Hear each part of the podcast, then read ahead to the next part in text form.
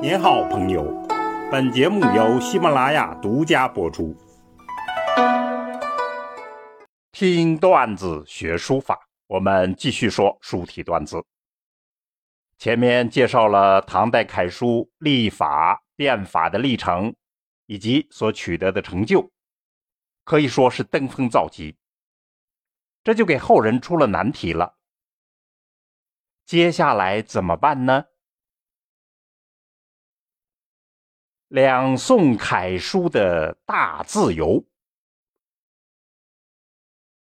一般认为呢，楷书在大唐鼎盛，两宋则是低潮。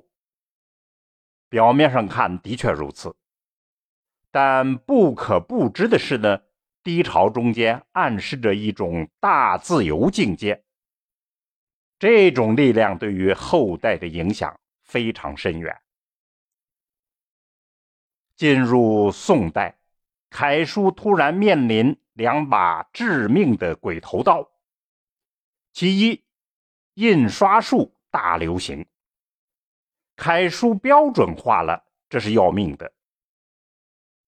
其二，朝廷不再以书取士，书法的社会需求断了，学楷书的队伍没有了前途，没有了动力。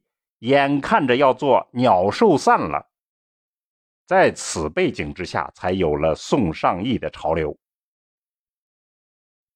于是，苏东坡大旗一挥，苏门学士为首，人们以松散的形式开始了基本统一的新路径的追求。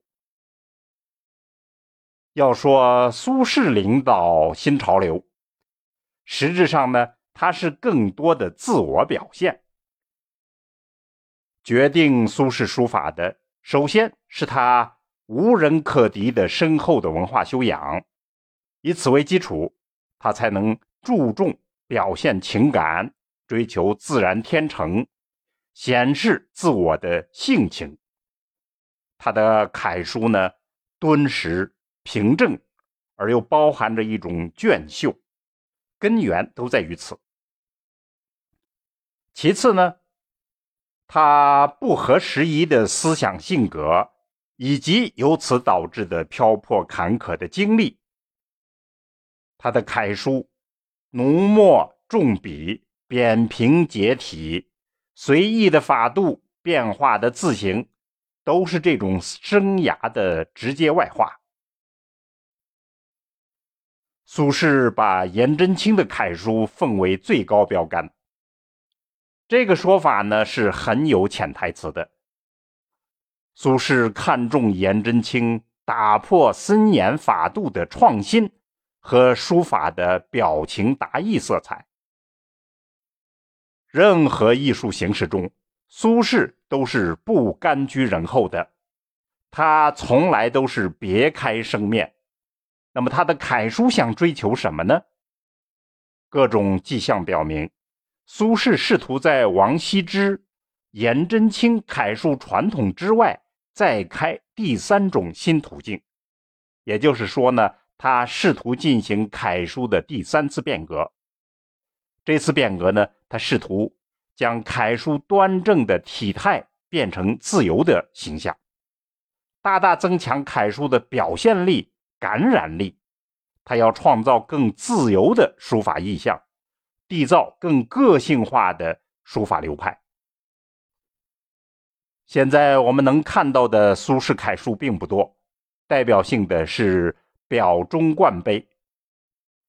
此碑的书法表明呢，唐楷的体式形态，此时被苏轼转化成了一种艺术趣味的追求，重点表现的是自己的情感与个性。细看。它与众不同的撇与捺的扩张，弯钩处长长的上挑都有这种意味。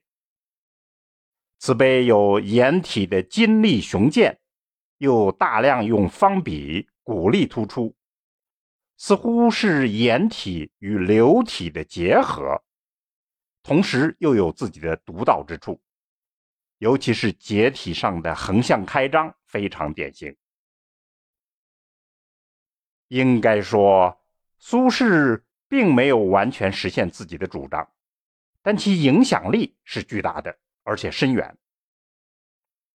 我们看苏门的第一干将黄庭坚，他的楷书代表作品《梨花诗》，打破唐楷的刻板形象，堪称是楷书灵动的典范。楷书写到如此的轻松自由，而又筋骨遒力，在唐楷中间是没有过的。这种楷书流动中间有端凝的气息。满盈的书卷之气，被康有为称赞为变化无端。这无疑是苏轼楷书变革主张的实践。不仅北宋，到了南宋，我们还看见全才式的书法家姜夔的小楷。我们在十大名著中间讲过他的《续书谱》，大家可以参考。他留下的作品比较少，把王献之《保姆帖》可以作为代表。那么此帖有人称之为宋朝最美的小楷，看上去呢典雅温润，空灵含蓄。姜夔的价值取向与苏东坡的主张是完全一致的，表现自己的才华与个性。更典型的是皇帝宋徽宗瘦金体的楷书。我们看他二十三岁写的《楷书千字文》，与晋唐的楷法呢完全不同，运笔灵动快捷，笔迹瘦劲，极瘦而又不失其肉，风姿绰约。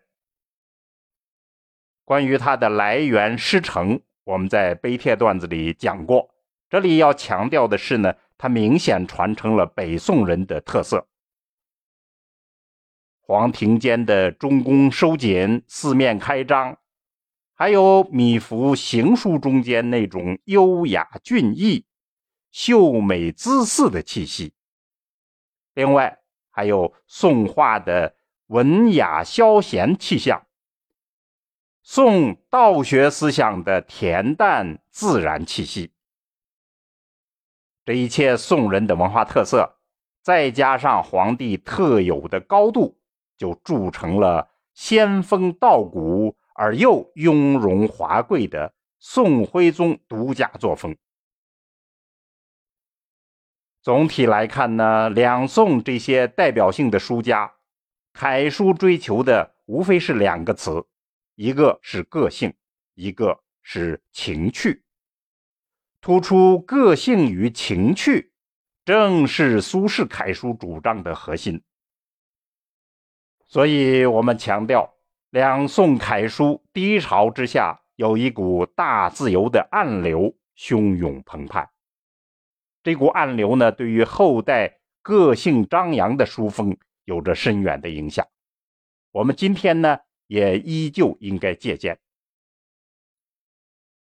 然而，一定要小心，大自由境界不是任意为所欲为。我们反思一下两宋的大师，就可以知道，深厚的文化艺术修养是他们的根基，缺乏了这一点，那将是一场灾难。好，听段子学书法，我们下次再见。